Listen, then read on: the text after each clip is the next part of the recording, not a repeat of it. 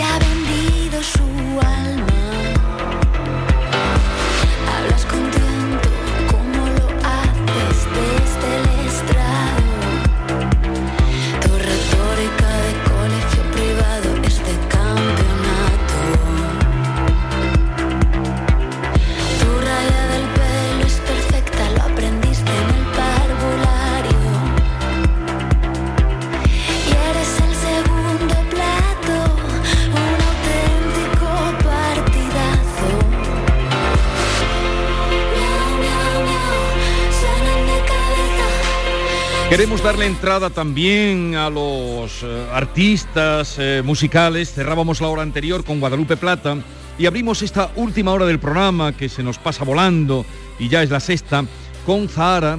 Es de aquí, es de Úbeda y en su último disco, que se llama Puta, es el título del disco. Eh, esta canción, Hoy la bestia cena en casa.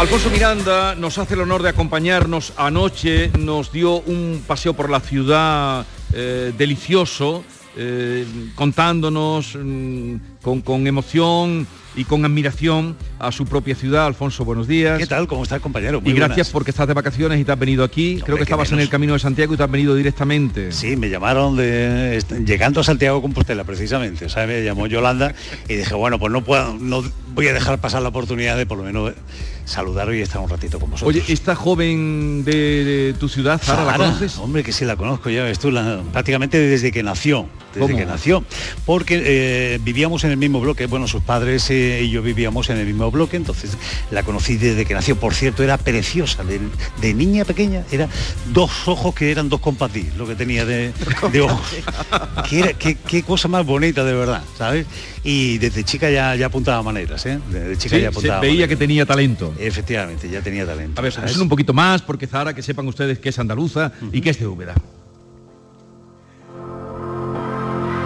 Eh, hemos tratado de dar con ella, pero está eh, en este momento estaba fuera de aquí y está teniendo además muchísimo éxito. El artista que saludaba momentos antes de llegar a las 11, a ver, les diré que de los artistas plásticos que están trabajando en Andalucía, no diré el que más, pero sí que entre los más internacionales ahora mismo entre los más internacionales andaluces es Miguel Ángel Belinchón Belin, sin ninguna duda. Acaba de llegar de Italia, se va mañana a Bruselas, dentro de unos días a Estados Unidos y, su vida es esa. ¿No es así, Belin? Sí, así, es mi vida, sí. Eh, oye, bienvenido, gracias por, decía, por estar. Eh, vimos que estaba tu exposición aquí, donde estaba Maite, que vamos a ir eh, a verla de nuevo, y dijimos, pues queremos ver a Belling, además tenía mucha ganas de conocerte, porque sabía de tu, de tu trabajo, de tus pinturas y de tu internacionalidad. Maite, a ver, ¿ante qué cuadro estás de Belling? Pues mira, estoy ante un cuadro, vente Paqui, vente conmigo que se llama Niña llora porque su paloma está herida. Y, y Paqui, que es una de las visitantes que está ahora mismo en la exposición, ¿de dónde vienes, Paqui? Vengo de Barcelona. Soy de aquí de Úbeda, pero vengo de Barcelona. Estás pasando unos días de vacaciones. Días de vacaciones. Y me has contado que te ha impresionado mucho cuando entras en la sala. ¿Qué es lo que te ha impresionado? Me ha impresionado mucho, primero el colorito, porque el color me a mí soy, cuando he visto las las exposiciones Fobismo me llama mucho el color, pero me ha impresionado eh, las miradas, las miradas, que, que cómo puede una mirada transmitir y encontrar pues las emociones porque en esta que estoy viendo de la paloma es que le veo la desesperación y la tristeza, pero, pero reflejada completamente y, y me ha impresionado. ¿Qué te parece la crítica que está haciendo No sé, Belén? que, ¿Qué que te lo parece? diga el artista, que lo diga el el artista. artista, el artista. Una mujer de Barcelona que está viendo un cuadro tuyo, el de la paloma, ¿cómo es? eh? Y, Niña y llora está, porque- eh, está impresionada. Sí, la niña llora porque su paloma está herida. Pues ese, ese cuadro naza- nace por Barcelona. Yo ya he vuelto de Colombia y estaba en Madrid y pensaba ir a Barcelona unos días cuando fue el atentado de que el furgón este pasó por la... El por la atentado de Rambla. agosto. Sí, por la Rambla. Efectivamente, entonces cuando me enteré de la noticia por las redes sociales, me agobié mucho y pensé en mis hijos, ¿no? Y pensé en la vida y en la suerte y, y justo que iba a ir a Barcelona ese día, pero no fui y me quedé en Madrid. Y entonces pues me puse a dibujar y dibujé a pues, una niña que sufría porque la paloma, que representa el símbolo de la paz, estaba herido, ¿no? Porque al fin y al cabo pues siempre sufren los mismos y, y estaba la niña desesperada porque su paloma está herida, pero la paloma lo que refleja es la paz de, de la humanidad que está siempre herida. Esto no estaba preparado, Belín, ¿eh? y- Maite No, no. se ha ido a la exposición, No, no, no, esto no encontrado estaba una mujer preparado. que viene de Barcelona y resulta De que se Barcelona, emociona ante un cuadro que tiene su origen en los atentados de Barcelona. Sí, Eh, efectivamente. de fíjate, Barcelona, sí. fíjate. Y, y Belín, eh, tú cuando empezaste con los spray por la calle, Sí. ¿no? Como empieza todo grafitero, Sí. ¿esperabas que tu obra alguna vez estaría colgada en una sala de exposiciones? No, no, no, yo no, es que no me lo planteaba. Y aparte ni me planteaba que fuera mi profesión el arte ni nada. Simplemente hacía el graffiti por mi hobby. Me gustaba llegar y juntarme con amigos y pintar por las calles. Era algo muy chulo. ¿Y, y por dónde pintabais? Por, por todo lo que pillábamos. Pero todo, pero, Donde había una pared, ¿no? Paredes, contenedores. Una pared pero libre. eso aquí en Úbeda. No, en Linares. En Linares, perdón. No, pero Linares, yo, yo eres de Linares. a Huida también venía a pintar, por supuesto. Pero... pintabas? Sí, sí, claro. Y, Y, tenemos problemas también. ¿Y cómo das el paso, y tenéis problemas, y cómo das el paso a, a emprender una carrera profesional como la tuya? En cuanto empiezan las redes sociales y empiezan a conocerme fuera de mi tierra. En cuanto empiezan a conocerme fuera de mi tierra, pues me, me- me- bueno, pues me llaman y quieren que vaya a pintar a Manchester, que vaya a pintar a Alemania, que vaya a pintar a, a Estados Unidos. Y ahí es cuando me di cuenta de que realmente... Entonces te llaman eso. para pintar y además te pagan. Ahí está. Te llaman y te pagan. Y entonces tú dices... Y no lo persigue nadie, Jesús. En, en- en ese momento no, ya, ya eso ya me habían perseguido antes, sí. Y, y- y, bueno, entonces ya empezaste a... ¿Qué edad tenías cuando esa transformación o ese primer trabajo No, yo profesional? creo- bueno, yo creo que tendría como 25 años aproximadamente. ¿Y eres autodidacta? Sí.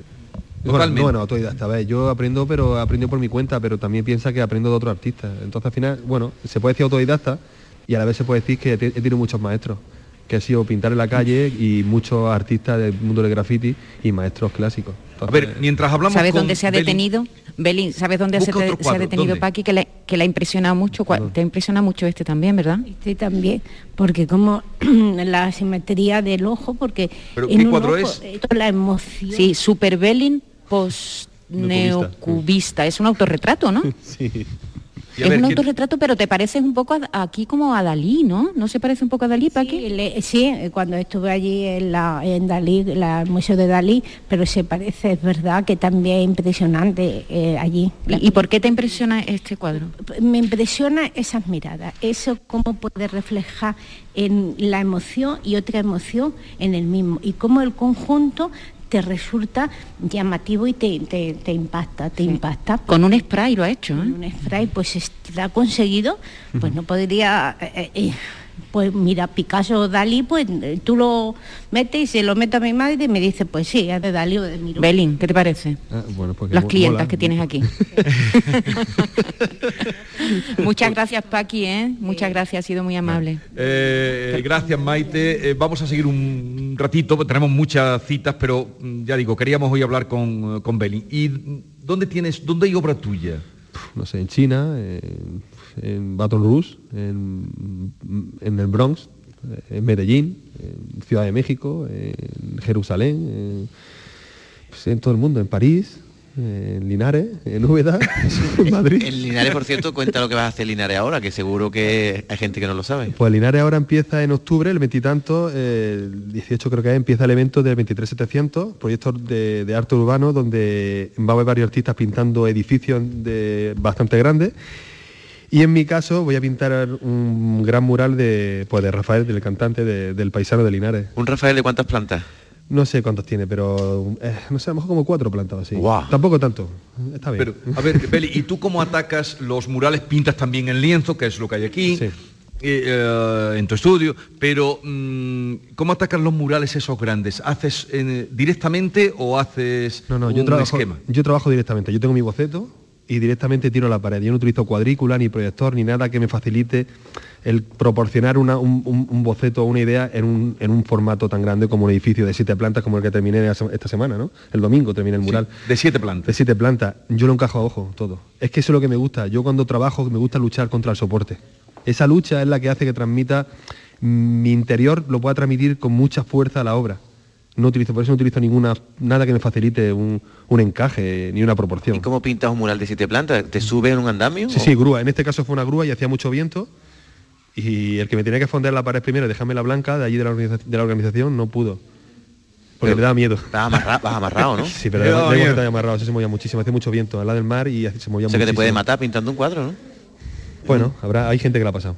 Riesgo. Hay gente que se ha muerto en eso. Hay riesgo, pero también eh, a lo mejor conlleva, aunque está muy fuerte. eh, no sé si tú haces deporte o escalas o qué. No, hago, hago crossfit, pero cuando puedo, tampoco es genética, más que otra cosa. Cross- qué? crossfit. Crossfit. Crossfit.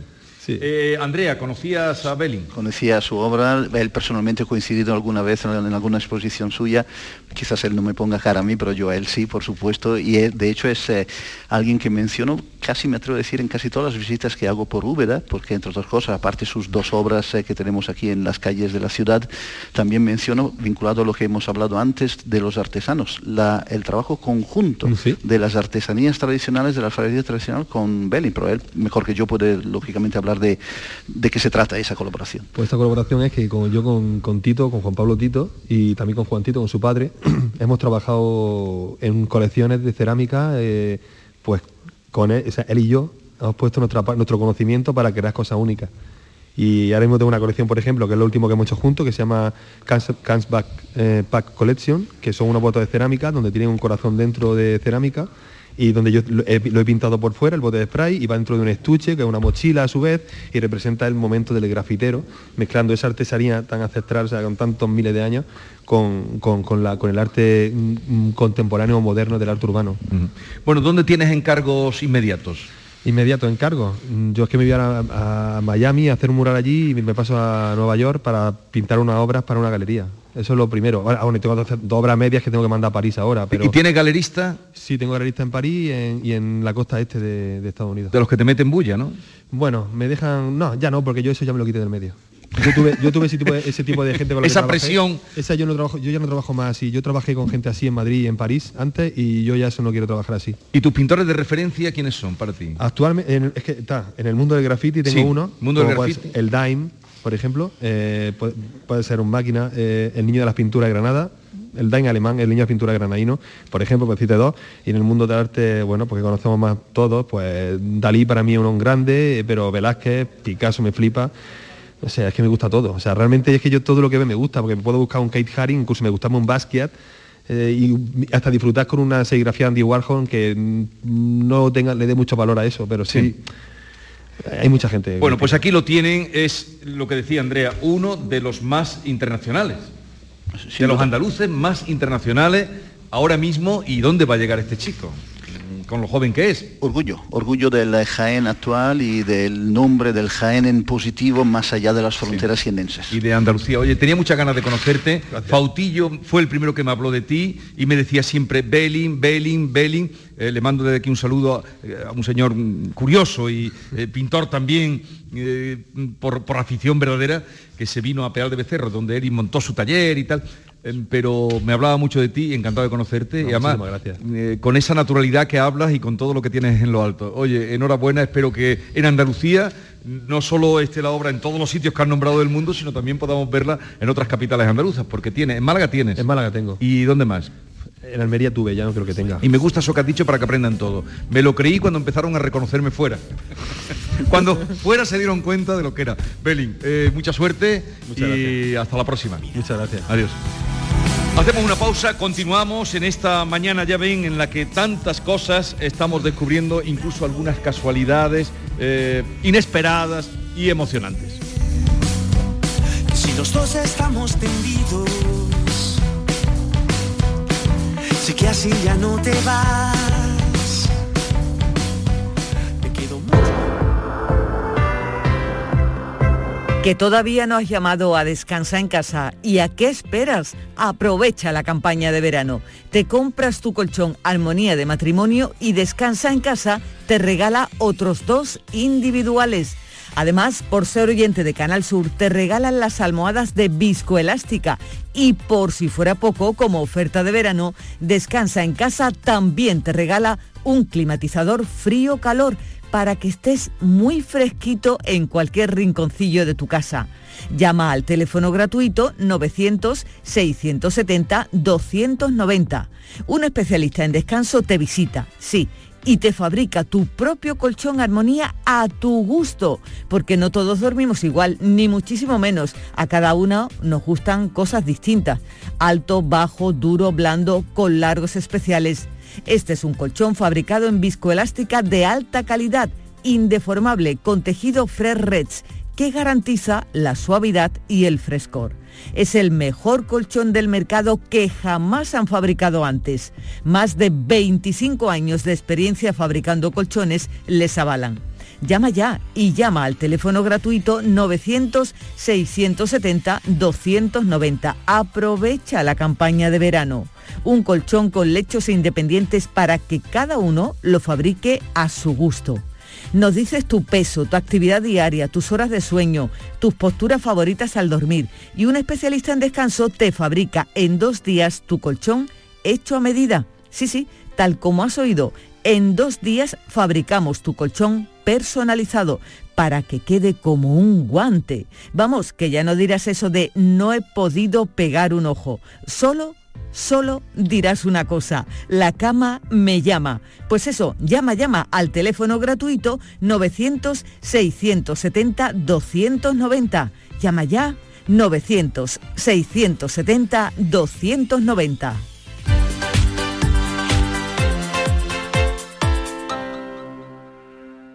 Esguince, esponja mágica. Lesión muscular, esponja mágica. Una ceja abierta, esponja mágica. Golpe de calor, esponja mágica. El fútbol ha cambiado mucho, pero hay algo que no ha cambiado. La emoción de la quiniela. Y además esta jornada te puedes llevar un bote de 2.200.000 euros. 75 años del poder de la quiniela. Loterías te recuerda que juegues con responsabilidad y solo si eres mayor de edad. Vente a Dimarsa, ponte en mis manos y dile chao, dile chao, dile chao, chao, chao, empieza ya. Tu autoconsumo, nuestro petróleo es el sol. Di que sí. Únete al cambio. Dimarsa.es Aumenta la seguridad de tu hogar con Acorasur y no te la juegues. Con las puertas de Acorasur, líderes del mercado, relajarse y disfrutar de tus vacaciones nunca fue tan sencillo gracias a Acorasur. Encuentra tu puerta Acorasur en Ferretería El Bombín o en acorasur.es. Acorasur, de Grupo Abre Fácil. ¿Sabías que no tienes por qué convivir con el dolor? La Clínica HLA Santa Isabel te ayuda a aliviar tus molestias con su nueva unidad contra el dolor. Este nuevo servicio ofrece tratamientos para el dolor crónico como hernias discales, dolor lumbaro cervical, cefaleas, trigémino, artrosis y otras patologías. Pide tu cita en la Clínica Santa Isabel al 954-570-004 en Luis Montoto 100. HLA Santa Isabel cuida de ti. Canal Sur Radio es la mañana de Andalucía con Jesús Vigorra. Buenos días, la Andalucía. tarde de Canal Sur Radio con Mariló Maldonado. Andalucía, son las Canal tres Sur la Radio es por tu salud. Estamos viendo y viviendo paso a Es paso. el programa del Yuyo. La noche de Canal Sur Radio con Rafa Cremades. Y a todo esto, súmales muchos, muchos más contenidos que tienen el compromiso de informarte, entretenerte y divertirte. Canal Sur Radio, la radio de Andalucía.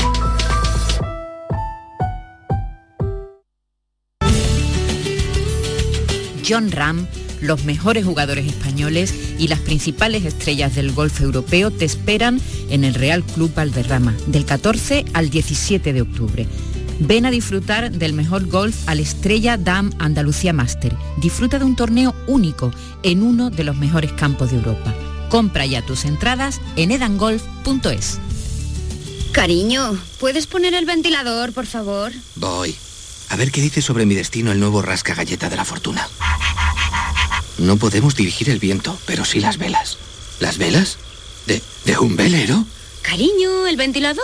Olvídate del ventilador. Un velero y a surcar las olas.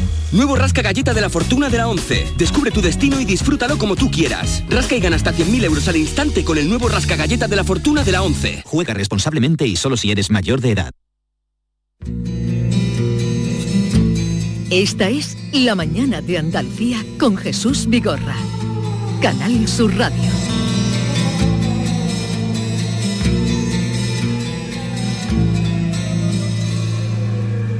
Los habituales, los parroquianos, los seguidores de este programa saben que los jueves tenemos cita con Javier Pérez Campos y no podemos fallar, y con los misterios. Esta mañana eh, lo primero que hacíamos casi mm, después del informativo era explicarles a ustedes dónde estábamos, dónde seguimos, dónde tenemos este estudio improvisado, improvisado pero cálido de radio en el Hospital de Santiago y lo describía muy bien eh, Maite Chacón, creo que a ustedes le ponía ya en situación de dónde estábamos. Pero resulta que eh, hablando con Javier, eh, le dijimos que veníamos a Úbeda, él tendría para hacer un programa entero, pero eh, de lo parece que es también una tierra misteriosa esta de, de, Jaén, pero quisiéramos porque tiene en especial algo que contarnos de este sitio donde nos encontramos, el Hospital de Santiago y además por donde pasa tanta gente a ver exposiciones, a los conciertos de música. Javier Pérez Campo, buenos días. Hola, muy buenos días compañeros, ¿cómo estáis? Eh, ¿Conoces este sitio, no? Claro, yo he estado allí precisamente hace unos años, he recorrido Úbeda porque, eh, claro, fue declarada Patrimonio Cultural de la Humanidad por la UNESCO en 2003 por la enorme calidad y la buena conservación de los edificios renacentistas y, y, y, claro, cada uno de estos edificios tiene una historia y me encanta que estéis allí. No sé si alguno del equipo ha escuchado sonar alguna campanilla, ha escuchado algún ruido extraño, ¿os ha pasado algo raro por ahora? ¿Habéis oído algo? Yo he oído una, ahora que me dice, he oído una campanilla, pero me parece que era de un reloj, de eh, sí, pero no, no podría ser con el ruido que tenemos aquí. Pero a ver, ¿por qué, ¿por qué nos preguntas eso? bueno, sabéis que estáis en un antiguo mortuorio, ¿no? Eh, este edificio construido en el siglo XVI por orden del obispo de Jaén, Diego de los Cobos, fue originalmente un hospital para pobres enfermos, además de palacio. Allí hay actualmente un centenar de ubetenses enterrados y claro, sabemos que durante las reformas en este tipo de edificios suelen ocurrir cosas. Hay quien dice que las reformas remueven los estratos de la tierra y en esos estratos donde hay huesos, donde hay muerte, donde hay en el fondo la solidificación, digamos, de un pasado turbio, eso acaba removiéndose y volviendo al ambiente eh, que uno respira, ¿no? Y parece que durante unas reformas del inmueble empezaron a ocurrir fenómenos extraños. Muchos hablaban, fíjate qué curioso, de una campanilla lejana que sonaba. Esa campanilla era la misma que tocaban los sacerdotes que daban la extrema unción a los enfermos que pasaban allí, porque hablábamos de un hospital para pobres enfermos, pero muchos morían en este lugar, ¿no? También se escuchan llantos de niños, alaridos de dolor. No sé si vosotros, ya que tenéis las llaves, podéis intentar pasar la noche en este lugar y mañana nos contáis. No, Pero tenemos que muchos, volver, ¿eh? que tenemos que hacer el programa mañana. Bueno, bueno, bueno. La próxima vez me voy con vosotros y me quedo allí. Alfonso Eh, Miranda está levantando la mano, que dice que él se queda esta noche. Yo me quedo, Venga, yo me quedo, Alfonso. no te preocupes, yo me quedo aquí, ¿sabes? Oye, pues Alfonso, yo eh, voy a tener mucha envidia por ti, pero conectamos. Yo estuve allí en ese edificio hace unos años cuando estábamos precisamente grabando un reportaje sobre Belmez eh, para Cuarto Milenio y nos alojábamos en el parador de Úbeda y en uno de los días que teníamos un poco más de tranquilidad, bueno, pues aproveché para hacer unas indagaciones, ¿no? Y me hablaban, por ejemplo, uno de los vigilantes que al abrir el edificio como centro cultural, bueno, pues seguían escuchándose ruidos, se veían sombras por la noche cuando el edificio estaba cerrado.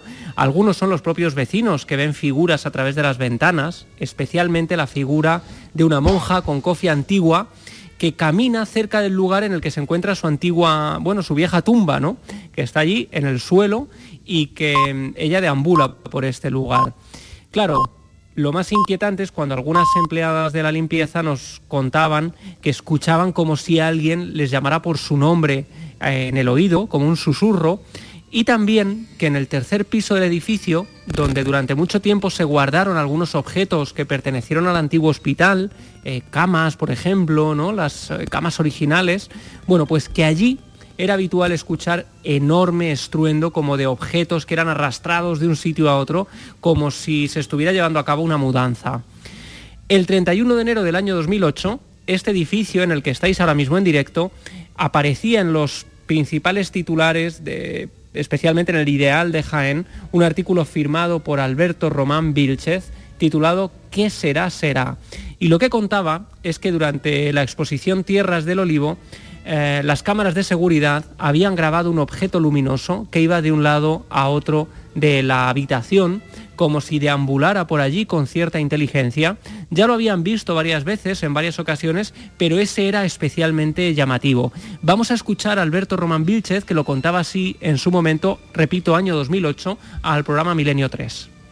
La, luz va arriba y abajo, aparece en distintos puntos de la pantalla, o sea, no, no permanece siempre en el, mismo sitio y se mueve lentamente, aunque comentan allí la, gente de la exposición ¿no? que, en otras ocasiones ven varias luces a la vez o en varias de las pantallas de las cuatro cámaras que se mueven por distintos puntos de, la estancia, ¿no? Y que, y que a veces con mucha más rapidez de la que se aprecia en esta imagen que no sé si los, los oyentes tendrán oportunidad de ver quizá por internet y demás. ¿Tú sabías algo de esto, Alfonso? lo sabía y aparte le, digo al compañero que cuando venga le voy a llevar a otro sitio donde tenemos hasta uno que tiene que tiene nombre, Mateo. Ahí lo dejo. ¿Pero dónde? Eh, mira que Javi se presenta eh, mañana, ¿eh? En la iglesia de Santo Domingo. En la iglesia de Santo Domingo.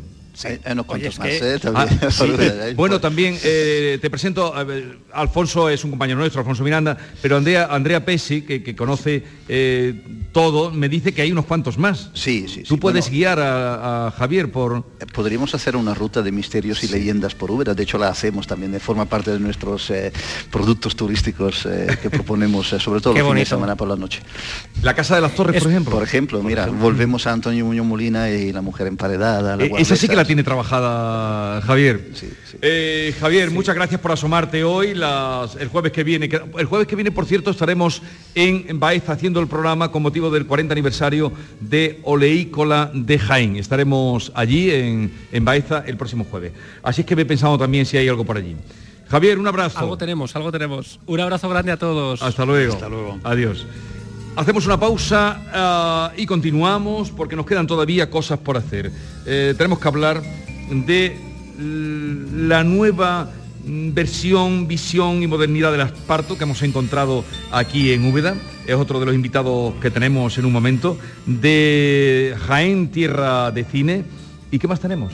Y vamos a terminar como siempre comiendo. ¿Qué quiere que te diga?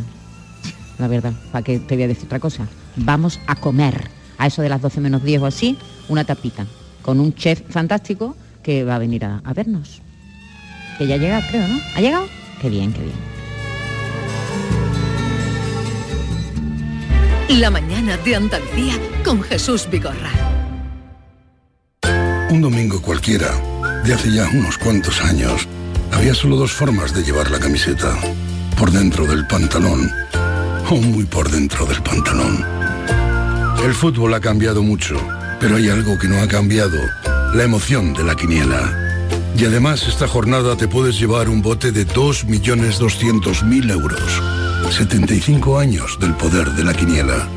Loterías te recuerda que juegues con responsabilidad y solo si eres mayor de edad. Canal Sur Sevilla, la radio de Andalucía. ¿Eres de los que se desesperan cuando no carga un vídeo en YouTube? Vente a Unicable y combina nuestros servicios de fibra, móvil y televisión como quieras. En Unicable encontrarás tarifas de otro planeta. Estamos en La Rinconada, Umbrete, Cantillana, Santiponce, La Puebla del Río, San José de la Rinconada, Espartinas y Alora, en Málaga. Encuéntranos en unicableandalucía.com. Recuerda, tu operador local es Unicable. Porque tú te mereces una hipoteca mejor. No lo pienses más. En Caja Rural del Sur encontrarás la solución que estabas buscando para la casa de tus sueños. Hipoteca te lo mereces. Acércate a nuestras oficinas y te informaremos para que tomes la mejor decisión. Caja Rural del Sur. Formamos parte de ti. ¿Compras? Welcome. ¿Alquilas? Welcome. ¿Inviertes? Welcome. En Welcome Home tenemos tu casa ideal. Acércate al Hotel NH Collection el 1 y 2 de octubre. Acceso gratuito. Para más información, entra en www.welcomehomesevilla.es. Si te gusta la música, Canal Sur Radio Música lo tiene todo. Pop, rock, indie, rap, jazz, todos estos géneros y ritmos y la mejor selección musical de los 60, 70, 80, 90 y el nuevo milenio están en Canal Sur Radio Música y con auténticas joyas de nuestro archivo sonoro. Una radio 100% online, 100% a tu alcance y lo mejor, 100% música. Canal Sur Radio Música, la música de tu vida. Grupo de emisoras de Canal Sur Radio. La radio de Andalucía. Oye, Harry, ¿sabes que ya puedes descargarte la nueva app de Canal Sur Radio? ¡Qué maravilla! ¿Has oído eso, Marlenber? ¡Ole, su primo! A- Ahora mismo me la bajo. En la nueva app de Canal Sur Radio, Harry, puedes escuchar los cinco canales de la radio pública de Andalucía. Canal Sur Radio, Radio Andalucía Información, Canal Fiesta, flamencoradio.com y Canal Sur Radio Música. Y además todos los podcasts, la radio a la carta y la programación local de todos nuestros centros. Harry. No esperes más y hazte ya con la nueva APP de Canal Sur Radio. Sí, señor. Quédate en Canal Sur Radio, la radio de Andalucía. La mañana de Andalucía con Jesús Vigorra. Santos que arden, ruido de sables, ya no devuelve el reflejo tu estanque. Todos al nido, pían las madres, llega la noche y viene con hambre, reina de las trincheras. que Estamos haciendo referencia mm, a muchas cosas y muchas actividades y, y muchos tipos de creación. No nos podría faltar el cine, Maite. Claro, porque aquí en Jaén se han rodado muchísimas películas, Jesús. Una de las más conocidas fue La Triste en 2005, pero aquí se ha, se ha rodado La Mula, se ha rodado eh, eh, La Conjura del Escorial, se ha rodado la serie de televisión sobre Santa Teresa protagonizada por Concha Velasco. Ayer en nuestro paseo pasamos por delante precisamente del convento de las Descalzas que fundó aquí eh, la Santa. Y Algo ya- más reciente. Recientemente, Reciente. recientemente se ha estrenado en el Festival de Cine de San Sebastián La hija, la última película del almeriense Manuel Martín Cuenca, que ha rodado por distintos lugares de Andalucía y ahora ha rodado esta película en algunos escenarios impresionantes de Jaén. Y además presentada con notable eh, atractivo en el Festival de San Sebastián. Manuel Martín Cuenca, buenos días. Hola, buenos días, ¿cómo estáis? Estábamos en Jaén y nos acordamos de ti, porque tú has rodado en esta tierra, ¿verdad? Yo he rodado La hija íntegramente en la provincia de Jaén, y además eh, la historia ocurre en la provincia de Jaén, en la, la- en la época actual. ¿Y, y- y por qué elegiste esta zona?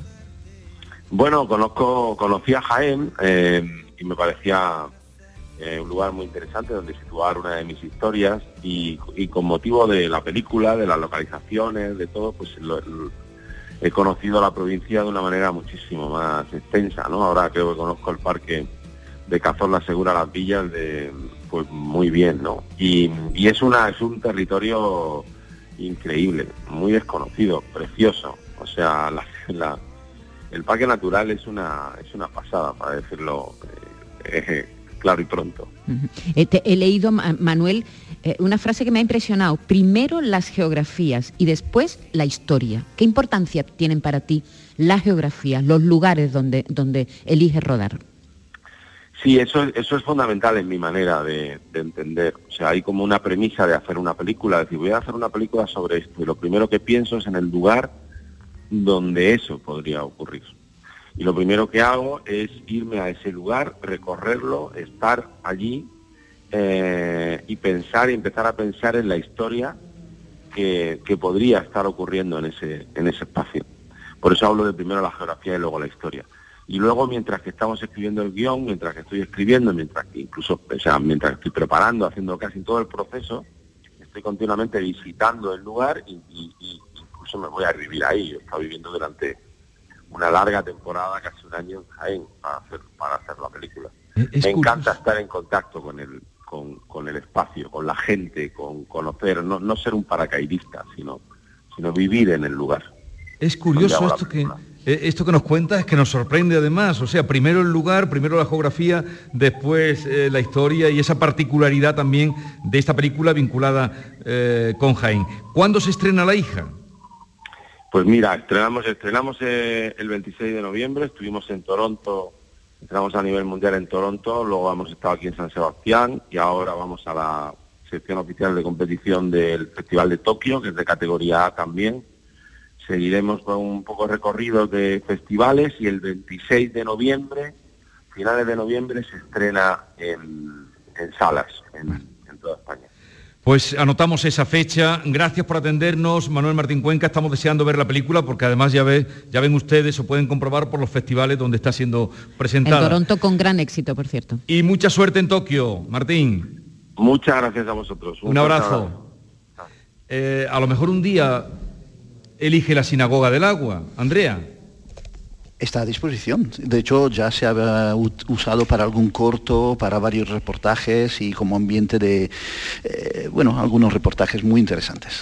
Eh, Háblanos, para quien no conozca, eh, y ya con esto terminamos el recorrido, que sería más amplio, pero la Sinagoga del Agua, que es un lugar que además eh, gestionas directamente tú. Así es, así es. Es un lugar que, de algún modo, digo, siempre viene a reescribir la historia medieval de Úbeda, que tradicionalmente siempre hemos contado que es la típica ciudad hispano-musulmana, hispano-árabe, conquistada a principios del siglo XIII por los castellanos, por los cristianos, y dentro de ese recorrido histórico, cultural, jamás eh, se ha mencionado la, realidad judía. Puesto que no había quizás suficientes elementos como para eh, mentarla, ¿no? Para mencionarla. Y sin embargo, pues este hallazgo casual, absolutamente afortunado de hace tan solo unos 15 años y abierta al público finalmente hace 11 años, pues se viene a reescribir nuestra historia, ¿no? Donde eh, después los estudios, las investigaciones, la, búsqueda de información ha venido a, contarnos que había, hay varios restos eh, judíos de varias casas en diferentes barrios de la ciudad, no solamente en la judería que estaría en el Alcázar, por tanto también en el barrio San Lorenzo, de Santo Tomás, de San Pablo, donde estamos, y, después lo- lo asombroso es que una iniciativa privada, porque no iba a hacer que un derribo y para una promoción inmobiliaria, pues aquello gracias a la familia Crespo López, los verdaderos eh, artífices de, de esa conservación, pues poco a poco se van descubriendo diferentes elementos que estaban totalmente emparedados, ocultos dentro de las diferentes eh, eh, estancias que conformaban ese espacio, pues van apareciendo arcos, columnas, capiteles, cantinas y poco a poco, poco a poco, pues se va viendo el, el espacio concebido como una sinagoga medieval que conserva su galería de mujeres y sobre todo conserva el mikve, el baño ritual. El baño ritual, una sinagoga eh, judía, y no había constancia, eh, en- digamos, en lo oficial de, de Úbeda, de aquí asentamiento o, o- o la huella de los judíos. Bueno, no, sí, sí, en ese sentido sí había, pero claro, no había, digamos, elementos El- el espacio. tan- tangibles, efectivamente, importantes, tangibles. Hubo personajes, de hecho, uno, uno que siempre digo, reivindico un poco la importancia que tuvo un personaje ubetense que fue eh, Samuel Jalevía Bolafia, ¿no? que nació en Úbeda, murió en Sevilla, pero este señor se convirtió en el tesorero del rey Pedro I de Castilla. Es el que como tesorero de la corona de Castilla, judío, ubetense, construye su oratorio particular en Toledo. Hoy es la sinagoga del tránsito. la que sinagoga del tránsito vemos, la- la la que todos vemos en, Exactamente, en, sí. en Toledo. ¿Y de qué año es la, sinagoga Bueno, del agua? cal- calculamos que está en, eh, eh, en uso ya en eh, la época, por tanto, de la Reconquista, por tanto, siglo XIII, siglo XIV, por los elementos, la propia construcción, el- la tecnología constructiva de arcos que tenemos allí, pues eh, lo, lo situamos en ese siglo XIII, siglo XIV, lo cual se, se- se, digamos, se contextualiza en la reconquista, en la repoblación de este territorio, con la llegada también de importantes familias. Y visitable todos los días. todos los días, mañana y tarde, eh, y además se ha convertido también en un espacio que se viene a incorporar a, a la ya de por sí rica oferta cultural de Úbeda, pues también en la sinagoga conciertos, presentaciones literarias, poéticas, eh, teatro y espacio pequeño, reducido, pero mucha actividad, mucha vida. mágico, sí, sí. Bueno, ya, ya por los minutos que quedan, eh, quédate con nosotros. Vale, Andrea, vale, ya vamos a terminar. Eh, ¿conoces eh, lo que están haciendo con el esparto? Muy bien. Tú lo conoces todo, no he visto otra persona que conozca, porque todo lo que te... Belling, lo conozco, Misterio, lo conozco, Pedro Blanco, lo conozco. Eh, preséntanos. El, el Che, la Catina de Estación, lo conozco También, también. también, también. Claro, pues, es el siguiente invitado. Adelante, Yolanda. Bueno, pues él es un experto en la fabricación artesanal del esparto, como bien dice. Son cuatro las generaciones que han ido tomando el testigo de este oficio. Empezaron en 1990, el tío, eh, el padre, el abuelo, con, con siete años se inicia en esto y después ya con el tiempo abre su, su tienda, después el padre y ahora son los nietos los que dirigen V10 Artesanía. Pedro Blanco está con nosotros, Hola, buenos eh, artesano eh, de esparto y fibras vegetales. Eso es. Pedro Blanco, bienvenido. Muchas gracias. Eh, el esparto es duro de, de trabajar, de recoger. mm, Se utilizaba mucho mm, en todo lo que era la, la, eh, m- m- pues en las almazaras, en las persianas, en las esteras, pero vosotros le habéis dado un cambio.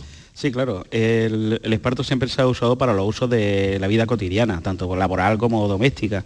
Pero claro, vimos que había que darle otra otras vertientes, darle otras abrirle otras puertas al esparto y a las fibras vegetales, y por eso ya hemos entrado en moda, hemos entrado en, joyería, hemos en- entrado en artesanía contemporánea, bueno, en un sinfín de, Bueno, han colaborado con Leandro Cano eh, las pasarelas de Cibeles y de París con Pamela, con ver, faldas. no- Cuéntanos, pero vosotros, la familia, me dices que era del año 1800... eh, Sí, he llegado a 1825. eh, Ahí ha llegado como eh, remontándote en el remontando tiempo. hacia atrás. Queda archivo hasta el siglo XII en Úbeda, entonces todavía me queda muchísimo trabajo. Eso eh, somos la sexta generación. Y a partir de ahí ya pues la, la familia hacía las cosas tradicionales como Claro. era lógico. Los capachos, y, tú em- te iniciaste también en ese trabajo del esparto. Efectivamente, yo también. eh, en el Las único esteras, sitio, los- sí, el único sitio donde estaba oficialmente la titulación era aquí en Úbeda, la Escuela de Arte y Oficio, que daba clase mi padre, entonces claro, yo saqué la titulación también. Y sobre todo de unas alfombras típicas de Úbeda que se llaman V10, que son alfombras de esparto, caladas, con dibujos, arabescos, con filigrana y todo eso. Y después ya hemos vuelto al esparto, pero ya también abriendo, haciendo, sin olvidar lo de antes, pero haciendo otras cosas nuevas. Bueno, y, y tan nuevas como pamelas de esparto, como... Sí, bueno, y también ropa. Eh, con Leandro precisamente Falda, hemos, hemos desfilado con dos vestidos, un vestido para Cibeles, además muy ponible, 25 kilos, y totalmente exfoliante, y después con otro en la Semana de la Moda de París en septiembre de 2019, que esta, re- eh, representa un camino del Sacromonte de Granada. ¿Y qué más cosas hacéis? Bueno, ayer nos sorprendimos al pasar por tu tienda, que en el recorrido que hicimos un poco de, mm, eh, forma, de formación, de reconocimiento, y nos pusimos, pero ¿esto cómo es? Porque, ya te digo, por la dureza del esparto y no sé si en algún otro sitio han avanzado como vosotros en, en el uso de este material. En algunos sitios puede que hayan avanzado, no los tengo porque tampoco no hay muchos esparteros, pero bueno, estamos sacando cosas totalmente distintas. También una nueva marca, ¿no? 47 reales. Efectivamente, es, es también la hemos eh, realizado con mi hermano y yo, con un amigo de toda la vida, que se llama Juan Carlos Quesada, que es también de Úbeda, y que es diseñador gráfico, y con él hemos creado la marca de 47 reales, que plasma en alpargata, en bolso y todo esto, en pendiente y cosas así, sus pin-up. Hace, dibuja pin-up y lo Sí. dibuja todo a mano.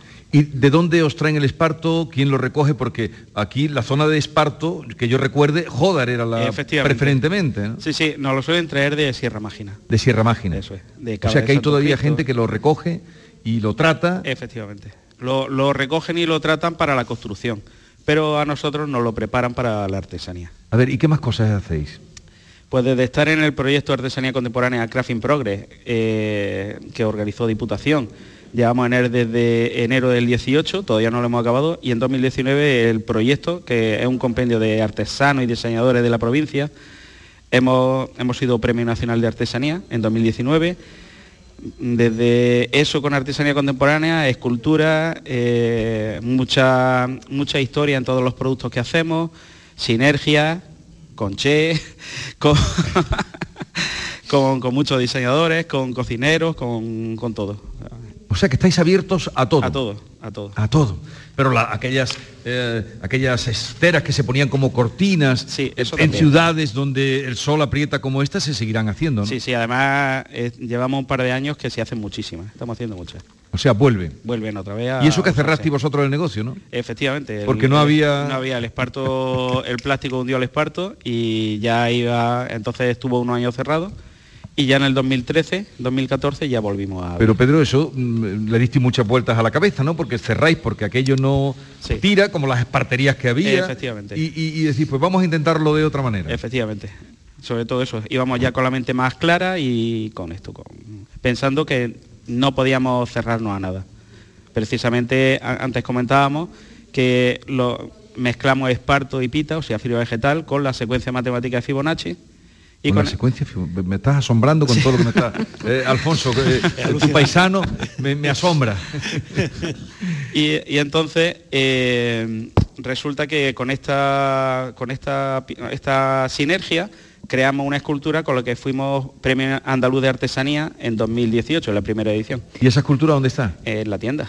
Pedro, Oye, tengo- eh, hay que decirle a Pedro, perdón, que ¿qué? ayer estuvimos dando un paseo por Úbeda y el escaparate donde estuvimos todo el equipo asomado media hora fue el tuyo, ¿eh? Muchísimas gracias, muchísimas gracias. Sí, porque Se nos antojaron las camelas, se nos Ay, antojaron to- muchas Es- cosas, pero estaban cerrados, no pudimos entrar. es muy llamativo. Estuvimos a punto de asaltarla.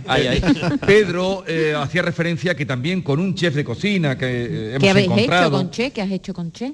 Eh, hicimos, pues al principio de empezar hicimos una cesta con la que él preparaba, bueno, explícalo tú mejor. Hola, bueno, vamos Hola. a presentarlo. Venga, vamos a presentarlo presentarlo como como, info. como se merece. Antonio José Cristófani, ¿por qué te llaman Che? Es una larga historia. No- no tenemos tiempo, No tenemos tiempo para eso. No era muy bueno, me pusieron esa regla. Era un poquito revolucionario y. Ah, Ah, vale. Sí. Yo pensaba que era de chef, pero no, es del chef, del. Bueno, él es sommelier de la cantina de la estación. Un sommelier además premiado, ¿eh? es decir, que es un, es un sommelier muy reconocido. Por cierto, ¿qué cantidad de vinos tienes, de referencia de vinos tienes en el restaurante? Me dejaste impresionada ayer. Unas mil referencias aproximadamente, creo. Mil referencias. dónde eres tú? De un pueblecito pequeño de aquí cerca que se llama la estación de Linares Baeza. Por eso nosotros nos llamamos Cantina de la Estación, en La honor a nuestro pueblo. En honor a Y es como un tren, ¿eh? El, el- ¿Verdad? El restaurante. Sí. ¿Cuánto tiempo lleváis con el restaurante? Eh, bueno, fue como pequeñas partes, ¿no? Cuando empezamos pequeños, la parte solamente de, de arriba, donde teníamos una pequeña barra, donde ofrecíamos tapas o algo así distintas. Luego ampliamos dos o tres mesillas, que ahí empezamos a trabajar ya con, con Jesús y dábamos como, de- le llamábamos la talega. Y era una talega de esparto que no hizo él y tú tenías ahí tu historia, tú te preparabas tu propia, tu propia talega. Vamos a hablar de Monse, ¿eh? de Monserrado, su señora, además la cocinera. Ella estudió en la Escuela Superior de Hostelería y Turismo eh, de La Laguna y, y la- le, habéis dado una vuelta, ¿no? Un poco a la, Mm. a la- a la cocina tradicional y, y- y con un cuidado exquisito con los aceites, ¿verdad, Che? Que- que- Sí, que- bueno, Monse es la precursora y la que me, me metió en el jaleo de, de tener hoy un restaurante. Ya le apetecía tener ese homenaje a su pueblo, de, del el Al-Ándalus, ese tren que nosotros nos asomábamos de chiquitillo allí parado, que era el que daba... Claro, el, el tren de lujo ese el que, tren que de lujo que pasaba. el y sí. quisimos imitar al tren, que al final donde... donde cenamos donde a- la anoche. noche, o sea, Y sí, hombre, tratamos muy bien el aceite, intentamos hacer cocina de productos, que intentar reinterpretar un poco algo de la cocina de, de la provincia de Jaén y el aceite, darle su protagonismo que aquí el 80% de la población vivimos. A ver, ¿cuál es el plato que, que más demandan o, o- o los platos más eh, de referencia de tu restaurante? Mm, Bueno, nosotros tenemos una carta viva, nosotros no queremos tener Carta una car- viva. Carta viva, no queremos tener una carta que siempre sea la misma. Con eso tenemos un menú de gustación con el que jugamos, ¿no? Que ahí es donde reinterpretamos, por ejemplo, hace poco hemos hecho una cuajada de, de hierbabuena con hinojo. Ahora nuestro plato a mí el que más me encanta son las mollejas, que anoche tuviste una molleja de ternera con un, Con unos salsa- con salsa de caracoles, ¿no? Con salsa Uh, de caracoles. Sí, los caracoles, los caracoles aquí en Nubeta somos muy caracoleros y teníamos que darle su, su poquita importancia dentro de la carta. Ayer probamos dos aceites que nos trajo a probar. Uno recién envasado. Recién hecho se el- llama. ese día. Ah, ya hay primera extracción. El este primero, año. este es el primero que ha salido ya. El primero de Sí. este año. Y otro también muy, muy interesante, muy rico, Sí. del año anterior. Del año anterior. Es ahora una apuesta que a nosotros nos gusta mucho hacer, que ahora todo el mundo estamos con los aceites verdes, los aceites de primera día, y nosotros apostamos mucho por esta carga aromática que tienen los aceites maduros, los recuerdos de cáscara de plátano, un recuerdo. Maduro no quiere decir que sea malo ni atrasado ni nada de eso, solamente que la recolección ha sido un poco más tardía y cambia un poco la pigmentación, cambia el color y cambia el aroma. Y tiene un juego en pastelería, repostería, increíble. Oye, ¿qué es eso de falsa aceituna, falsa cereza? eh, que tenéis en la carta. Lo que no tenemos es falsas cuentas. no, no, no, ahí. intentando interpretar la aceituna de otra manera, porque la aceituna la ponemos en, en la de cornezuelo, la cordal, la otra siempre tenemos nuestra variedad de aceituna, pero nos gusta interpretar un poco la, la aceituna y la- las cosas. El otro día Pilar Mariscal me decía, Alfonso, que la cornezuelo era la primera que se preparaba. Eh, sí, suele ser la primera que se recoge de- del árbol como aceituna de agua, pero es un tipo de, de aceituna nada más. Luego está la, de- la del agua normal y corriente, sin ser de cornezuelo, que luego con una especie de aliño que tú le haces, cambiándole la agua para endulzarlas y demás, pues dentro de un par de meses te las podrás comer. Ya se ha, ya se ha cogido. La de agua Bueno, ya se yo ha probé anoche ya la de cornezuelo. ¿Ya la probaste? ¿Ah, Sí, sí, sí? sí, Qué sí. calladito te lo tenías, ¿eh? Sí, la probé, la probé la de Cornezuelo, me la pusieron en un bar de, de- Sí. de- y entonces digo, anda, esta es la que hablaba Mariscal, Pilar Mariscal, Exactamente. el otro día que nos hablaba en una... Que lleva una forma de cuerno, por Sí, sí, aquello de lleva- cornezuelo. Por Vale. cierto, eh, muchísimo, eh, de- en el paseo que nos dimos ayer por, por, eh, por Úbeda, muchísimos restaurantes. No te lo puedes tú ni imaginar. No te lo puedes tú ni imaginar. Hemos tenido aquí un boom, y a Marche lo, lo puede saber, y, y Pecini también, que de pronto, con el boom del turismo, empieza también el boom del sector de la hostelería. Bar, restaurantes y demás. Y además con una calidad excepcional Y eso, y eso es bueno para, para Eso, todos, ¿no? Muy bueno, Che? muy bueno. La competencia es buena, che. Es buena. Si, y si es sana, mejor todavía. Porque, lleváis bien. Claro, si te hace falta cualquier cosa, el vino o lo otro, cualquier detalle, oye, el cliente tal, que no tengo sitio, quieres puedes darle tú de comer, tal, todas esas cosas, hombre. Sí, porque ahora, ahora ya una cosa que ha aportado esta situación mm, pandémica es que ahora se reserva y el que no reserva no, no come. Eso es así, ¿eh? Por- sí, sí, sí, sí. ¿Cuál es el plato que más te gusta aquí de, de Jaén, de esta tierra? Uh, la morcilla en caldera, la verdad que no la conocía. La y- morcilla en caldera. Sí, sí, los ochos con morcilla, aquí el plato típico de Úbeda. Qué rico. Bueno, hay otro que son los andrajos, ¿no? Andrajos. Andrajos. ¿Eso lo preparáis vosotros también? Sí, sí, sí. ¿Qué es eso de los andrajos? Y preparamos como dos versiones. En el menú de gustación preparamos como una versión un poquito diferente, que hacemos solamente la masa y la mojamos Pero en un cuéntale caldito. a los oyentes de toda Andalucía, porque aquí sí que los sabrá la gente, los andrajos, ¿qué son? Es una pasta, una pasta quebrada sin fermentar, sin fermentar, que añadimos en un caldo. El caldo, mm, imaginaros que era un caldo de pobres y ese caldo puede ir enriquecido con cualquier cosa. Seta, carne, caza, eh, pescado, con cualquier cosa. Y ahí infusionamos eso y siempre el toque de hierbabuena, importantísimo. Qué rico. ¿Y esa camiseta que traes? Hombre, del sanluqueño. Pero eso no hay que contarlo todo. Como que no, hombre, para que la gente se haga la idea. Pero sanluqueño- Yo, yo me creía que venía vestido del Betty. de dicen que no. Claro, yo no soy de San Lucas, pero soy de la manzanilla. Entonces, claro. Ah, la manzanilla. Amigo, qué publicidad, menos mal, me callo ya. Bien, vamos, no, no, te callas tú, nos callamos todos porque vamos a terminar. Ha sido una jornada mm, muy gustosa, ¿verdad, Andrea? Lo hemos referenciado casi todo. Imposible hacerlo todo, evidentemente, pero Habrá que lo- volver. Lo, suficiente, como decíamos en un momento dado, siempre dejar algo para que. Eso está bien, me quedo con eso, siempre dejar algo. Mira, vamos a volver tan pronto que el jueves que viene vamos a estar en Baeza. Pero a mí no me pillas, pero déjame 30 segundos de, de este programa Por para, favor. para darte la gracia en una cosa. Vamos a ver, cuando el domingo pasado me llama Yolanda y me dice que vienes, tenía que hacerte yo un regalo. A ti. ¿Tú sabes cuál es mi hobby? Sí. Bien. Bueno, pues me, me he tirado toda una semana intentando localizarte una cosa que hace 50 años, el Organismo Nacional de Lotería y Apuestas del Estado, resulta hace 50 años, dedica un décimo de lotería a lo que estamos haciendo aquí, a la radio. Ajá. Lo encontré y te lo he marcado. A ver. Oye, eh, bonito, Miranda. aquí lo tengo, oye, muchísimas gracias, Miranda. qué- qué buena persona, Muchísimas Miranda. gracias. ¿Qué fecha bueno, es? ¿De qué, fe- de qué año? Pues es del año 1976. 1976. Pues eh, celebraremos la próxima semana el 40 aniversario de Ole Olei, no me sale, Oleícola de Jaén. Gracias Alfonso, gracias a todos y a todos ustedes, queridos oyentes, eh, cuídense, no se pongan malos porque no está la cosa para ir a urgencias. Hasta mañana.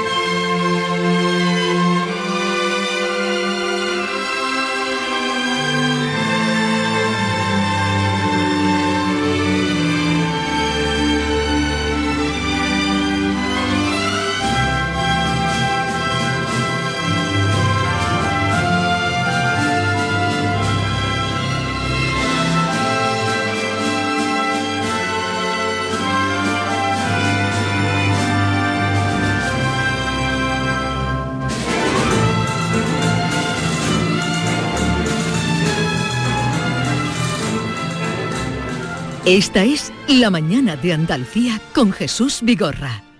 Canal Sur Radio.